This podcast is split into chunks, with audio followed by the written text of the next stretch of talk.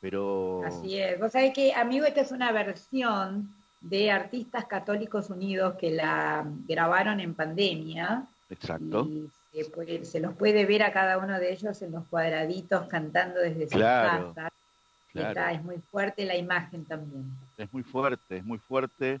Esta canción de Martín Valverde nació, nació en un concierto el 9, el 9 de febrero del 90 y la grabaron por primera vez en el 91, 30 años exactamente. Y, y, tiene tanto que ver porque este año, siempre decíamos, ¿no? Bueno, ojalá que te vayas 2020, andate pronto, no vuelvas más. Te hicimos, te hicimos un vino en tu honor. Y empezó el 2021 y empezó de una manera tan tremenda, tan tremenda. Un vino y un champán, me acuerdo. un, vino y un champán, claro, Rafa. que tenía varias letras. Exacto, exacto. Sin embargo el 2021 empezó peor que este 2020, ¿no es cierto? Llevándose gente muy querida. Y cuando, cuando escuchás esa frase, ¿no? Mira la cruz, esa es mi más grande prueba. La verdad, les aseguro que me, me emocionó mucho. es así, absolutamente. Es así, es así, y este año pinta, pinta más difícil todavía, ¿no? Porque encima de, todo el dolor, viste, ayer ciento y pico, ante ayer trescientos y pico de familias se quedaron sin un ser querido, y para las estadísticas es como, es un número nada más, es un número. Y detrás de ese número hay una familia que, que ha perdido un ser querido, algunos hasta dos, en tan poco tiempo, y, y, no le vemos luz al final del túnel, porque ahora nos volvieron a encerrar a los chicos, los volvieron a privar sobre todo, sobre todo de ver a sus amiguitos, ¿no? Que eso les duele, porque nuestros hijos, nuestros nietos, cultivan el valor de la amistad ya desde muy pequeños, como cada uno de nosotros. Nosotros decimos con tanto orgullo, somos amigos hace 30 años, hace 40 años, y empezamos como ellos. Empezamos como ellos. La amistad es un, es un valor tan lindo, tan lindo, y, y privárselas porque dejan de ver a, a los amiguitos es doloroso. Es doloroso. En esto no comparto. Alguien, alguien que manda en este país dijo, los chicos no entienden. Sí, entienden, entienden y mucho, y más que nosotros muchas veces. Así que, así que bueno, pero para hablar de este tema, para hablar de este tema en, en esta columna, siendo amigos, les voy a presentar a un muy buen amigo, un gran amigo, que es médico pediatra, que es especialista en síndrome de Down, que es un gran león pro vida, gran león pro vida, nos hemos encontrado en las mejores, en los mejores momentos, que fueron las marchas, que fueron las vigilias, ¿no? Cuando se votaba el 10 de diciembre en, en, diputados y terminó esa votación 7 de la mañana, cuando el 29 de, de, diciembre se votó en senadores y se terminó la votación a las 4 de la mañana, y volvías a casa, viste, eh, en silencio, cabizbajo, decís, ah, ya en mi país tenemos aborto, increíble. Bueno, lo hablaron recién con Cynthia Houghton, ¿no? Sobre el, sí. ese, el aborto es, ¿es gratuito? No. ¿Es legal? Bueno. ¿Es, ¿Es seguro? seguro? Tampoco, tampoco, bueno, tampoco. Pero bueno, lo voy a presentar a mi amigo que es el doctor Eduardo Moreno Vivot. Querido amigo, un abrazo. ¿Cómo estás? Soy Víctor. Hola, Víctor. Y hola a todos los de la mesa. Lo primero que recién hace entonces, y hablaban de la de la oscuridad, de lo que, lo que, lo que estamos viviendo. Pero bueno, aprovechemos que tenemos una radio católica, pensemos que de la oscuridad de la de la pasión salió la luz de la resurrección. Entonces, creo que Dios de, de cada cosa que para nosotros pueda ser mala, Él está tejiendo algo bueno. Pero como bueno. somos humanos y finitos, somos impacientes, queremos todo ahora y, y quizás el ahora de Dios es el el ahora nuestro es el mañana de Dios. Entonces, y yo creo que tenemos que tener fe, tenemos que tener esperanza, tenemos que ser respetuosos y y trabajar y no quedarnos quietos. Este, eh, vuelvo a responder al Evangelio. Multipliquemos, multipliquemos esas monedas que nos dio, no volvamos con, con el denario solito, ¿sí?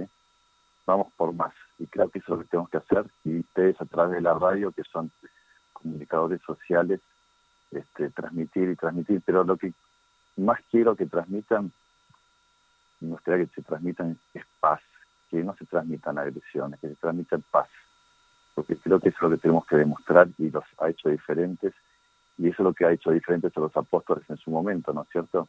Ellos no fueron con un cuchillo, fueron con la palabra y con paz. Por supuesto tienen una ventaja, tienen el Espíritu Santo, ¿no es cierto? Pero bueno, eso quería transmitirles. Y ahora vamos al tema que ustedes quieren hablar conmigo. pediatría, doctor, por lo que veo. ¿Viste? Esa fue su carta de presentación. ¿Te gustó, Rafa? Tremendo. Impresionante, impresionante. ¿eh? Eduardo, yo le tengo un cariño especial porque es el pediatra de mis hijos. Así que, Eduardo, un placer saludarte. Rafa, tanto tiempo, ¿cómo estás? Qué Tantos años, ¿eh? Qué placer volver a encontrarte, realmente. La verdad que con muchísima alegría. siempre recuerdo esas madrugadas que te llamaba con mi primer hijo para consultarte porque tenía broncoespasmo. Mira vos. El tiempo pasa y nos va poniendo viejos, 20 pero años, Eduardo. la amistad perdura. Bueno, dentro de poco te van a llamar para los nietos, entonces. Ay, por Dios. ¿Pero por Ya qué? tengo muchos. No, sí, dentro de un largo tiempo. Ah, ya tengo varios. También pediatra Bueno. de mis hijos cuando eran chicos, Eduardo. Ah, bueno. ¿Qué tal? Ah, bueno. ¿Quién sos? Eugenia Bernelli, Molinari. Ah, bueno. Ah, bueno, sí. ¿Cómo estás. Eduardo? Queda todo en familia. Se van Vamos juntando en los, Familia. los planetas. Qué lindo, qué lindo escuchar, Eduardo Moreno Biot. Buenos días, te habla Fabiana, un gusto Hola, Fabiana. saludarte. Y realmente, bueno, eh, yo soy docente y veo mucho los chicos en el colegio, ¿no? Realmente, y fue un gran dolor, un, un gran golpe, ¿no? Esto de volver a encerrarnos y encerrarlos a ellos sobre todo, mm, impedirles esto de, como decías vos, eh, estar con sus amigos, ¿no? Y como pediatra te quería preguntar, porque quizás uno lo ve desde el corazón, lo ve desde otra óptica, como pediatra, eh, ¿qué, ¿qué impacto tienen los chicos físicamente quizás o emocionalmente este tema de volver a cerrar las escuelas? ¿Nos podrías explicar? Sí, mira, yo creo que hay, dos escenarios diferentes, ¿no? Uno fue el escenario 2020, donde los chicos, eh, lo, es como que fluyó, ¿no es cierto? Bueno, es una nueva cosa, para los chicos, mira, el colegio siempre le daba fiaca a todos levantarse, y empezaron a ver el, Zoom y se quedaban en casa y nada, estaban ahí. Eso llevó a muchas situaciones que a mí personalmente no me gustaron, que era que venían y me, me pedían un certificado porque habían faltado clases. Digo, no te dan ningún certificado, estás en tu casa, no puedes faltar al colegio, ¿sí? Y eso es parte también de la educación. Eh, chicos que por ahí tomaban el desayuno en clase, si eso no lo hacen en el colegio porque lo hacían en casa, o sea, empezó a confundir un poco la cosa. Chicos que no sabían si estaban de vacaciones, estaban en el colegio. Pero bueno, se llevó, se llevó el año, eh, ellos sin, sin, sin sus compañeros y la, la- la- el resultado está que cuando vieron sus compañeros quisieron estar todo el tiempo y eso llevó a que post colegio, como ocurrió ahora, eso puede haber aumentado la circulación, ¿sí? Pero ahora los chicos están entusiasmados con el colegio porque yo se los me encargué de preguntarle a cada uno este, cómo se sentían y estaban felices, no importa la edad, porque eh, atiendo chicos de recién nacidos hasta, hasta que tenían el colegio, estaban contentos de ver a sus amigos, estaban contentos de no tener más el Zoom, ¿sí? Y eso, esa alegría que tenían, que empezaron algunos el- en la mitad de febrero y otros empezaron a principios de marzo, de un día para el otro, sin anticipación, sin nada, se les cayó, ¿sí? Y eso es lo que mostró muchos chicos llorando, muchos chicos que los padres me decían, no sé cómo explicarle, todavía no se lo dije. Ayer una madre me dijo, todavía no se lo dije, que lunes no va a tener clase. Entonces eso demuestra que hay un impacto emocional, eso demuestra que hay unas ganas del, del chico de estar con sus compañeros, hay unas ganas del chico de aprender, de compartir, de socializar, y todo aquello que nos da un colegio, ¿sí? El colegio nos permite desarrollarnos como personas de todo aspecto, ¿sí? Nosotros somos eh, como dice la Convención de las Naciones Unidas para Personas con Discapacidad, es un modelo biopsicosocial, o sea, el ser humano de por sí tiene una biología, tiene una psiquis y tiene una sociedad, y eso es el colegio, ¿sí? Entonces, desarrollamos nuestra psicología, desarrollamos nuestro conocimiento, ¿para qué? Para el día de mañana ser personas adultas y autónomas, y a su vez desarrollamos nuestro físico porque realizamos actividades físicas, tanto arregladas como es una, una clase de educación física, como son los recreos o como son como es el, momento de esparcimiento en el colegio, y desarrollamos habilidades sociales para el día de mañana. Sin nada de eso no se puede. Si uno ve y se remonta a la historia, cuando Sarmiento trae de Estados Unidos la maestra, cómo empezó a crecer el país, porque comenzó la educación. Entonces, eso es lo que tenemos que apuntar y eso es lo que los chicos están perdiendo y lo más triste que al tener la, la experiencia del 2020, ellos ya se dieron cuenta de lo que se están perdiendo. O sea, no solamente que los padres se dieron cuenta, los chicos se dieron cuenta de lo que se están perdiendo. Y a su vez esos chicos quedan en las casas, porque no todos tienen quien los cuide en las casas. Y, los padres tienen que salir a trabajar, y los padres no pueden salir a trabajar, y probabilidad de que pierdan o su trabajo o pierdan la jornada de su trabajo, que es lo que le van a dar de comer mañana. Y a su vez también aquellos que no tienen posibilidades hoy tecnológicas de una computadora o la tienen pero no tienen conectividad, también se pierden las actividades. O otros que se fueron a sus lugares que tienen, que pueden ser tintas, pueden ser campos, no importa. Se fueron y otra vez estamos de vacaciones. Y también eso aumenta la brecha.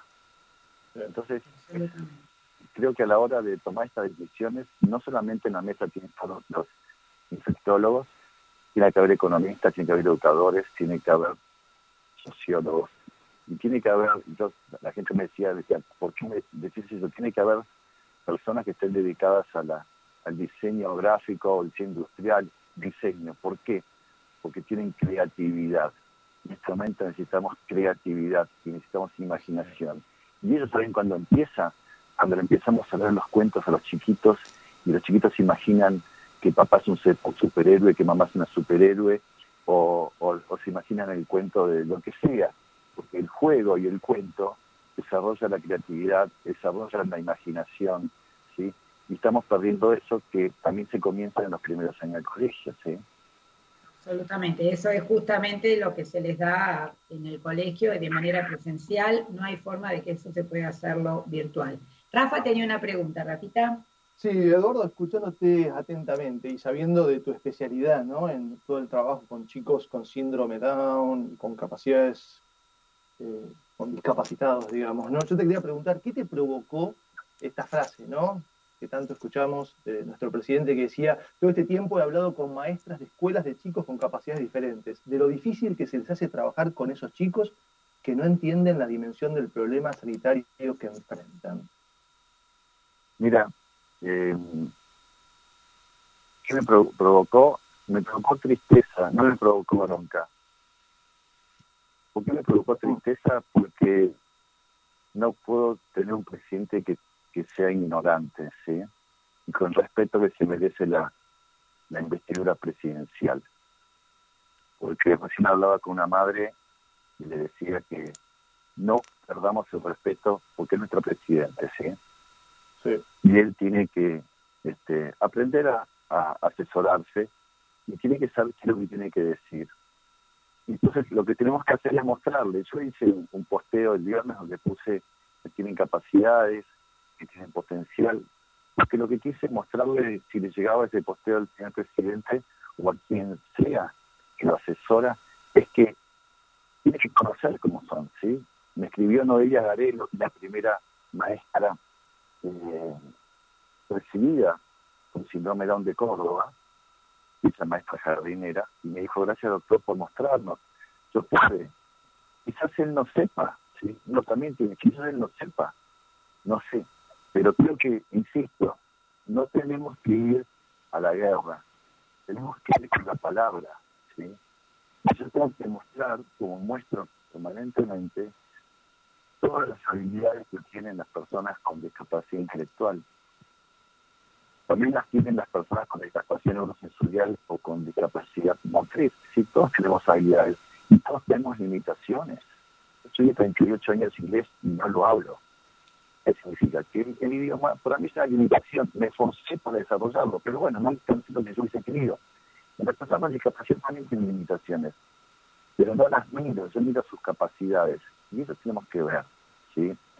Se entienden con sus tiempos, sí. Les tengo que enseñar cómo ellos aprenden, sí. Por eso están las maestras especiales, que son las que saben cómo se les enseña.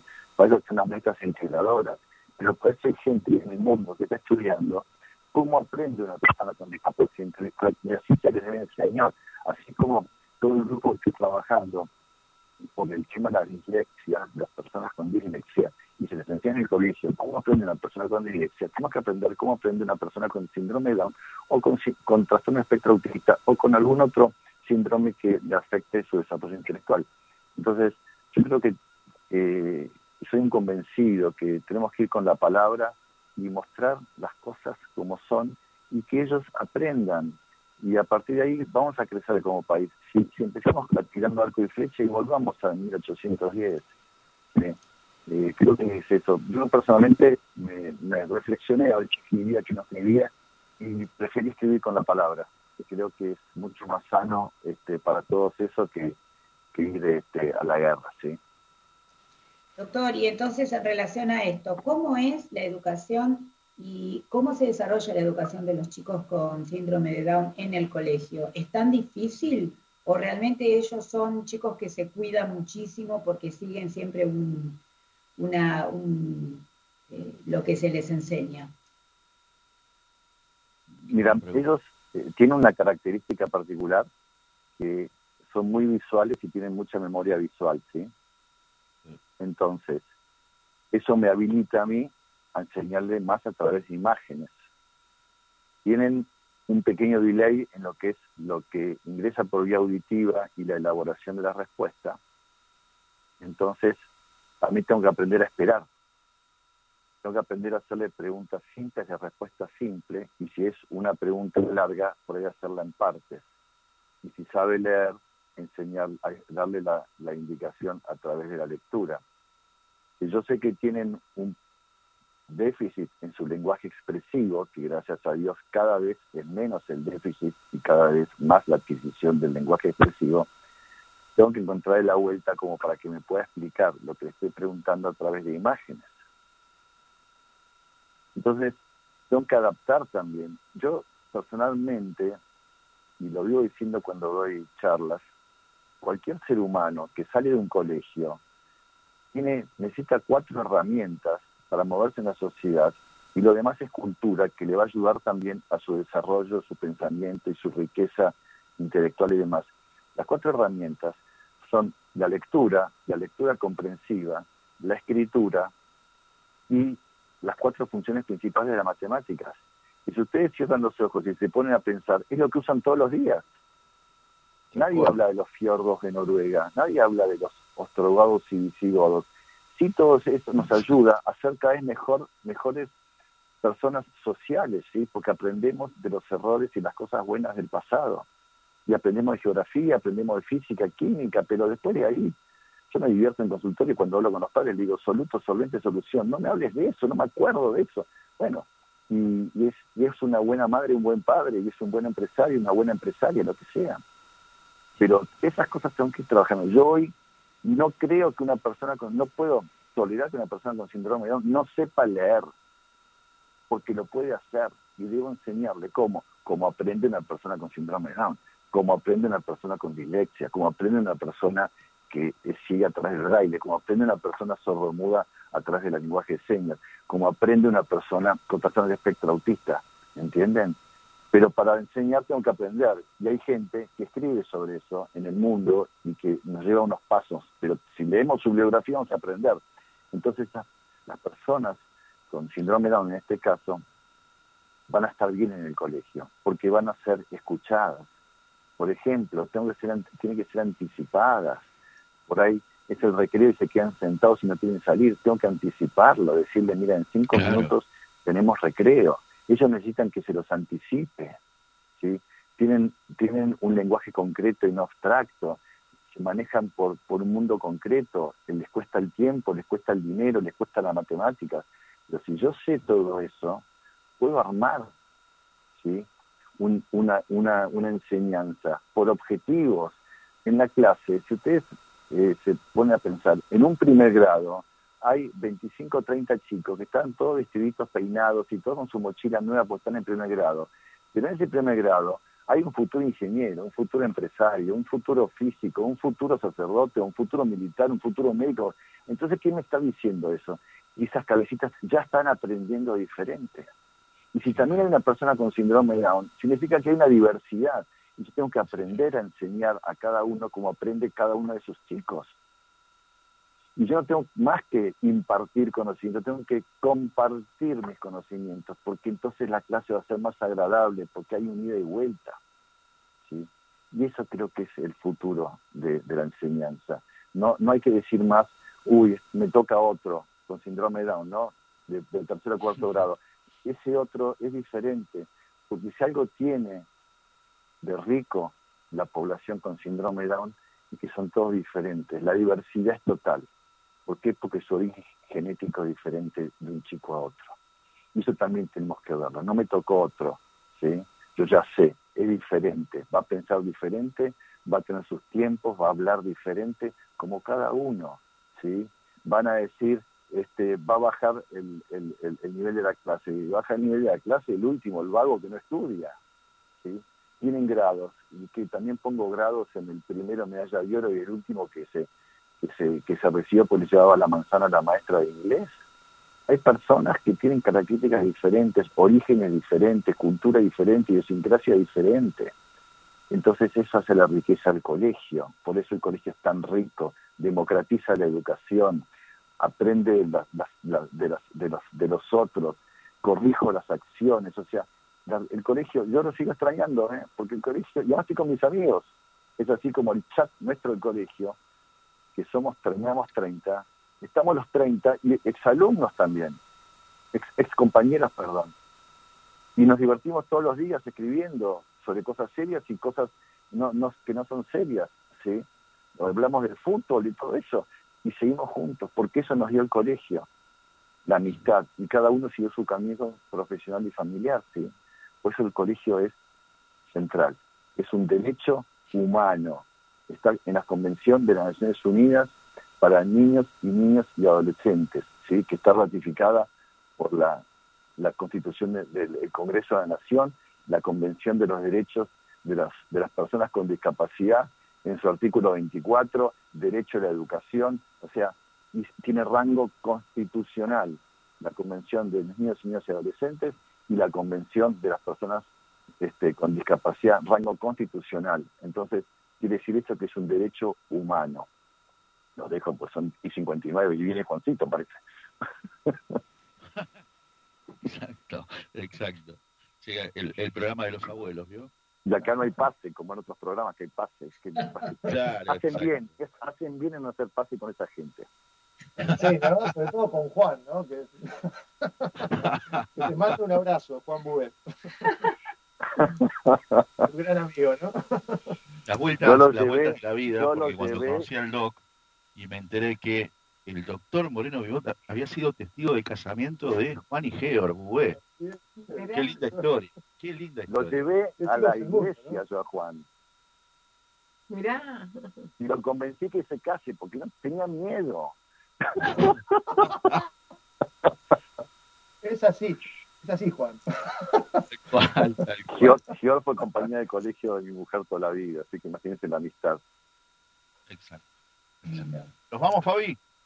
Sí, claro. La verdad que dan ganas de seguir escuchándolo. Sí, totalmente, totalmente. Eh, y, vos hablabas, y vos hablabas, Doc, de lo que vos le enseñabas a los chicos a leer, qué sé yo, a esos seres que son, para mí, son, entre comillas, morfables porque te fundís en un abrazo por más que no se pueda en este tiempo y, pensaba lo que ellos te deben enseñar a vos cada día, ¿no? Así que, así que bueno. Querido Doc, te mandamos un gran abrazo. Igualmente para ustedes, buen fin de semana y que descansen, ¿sí? Un abrazo. Un placer, Rafa, escucharte. Cariños a todos.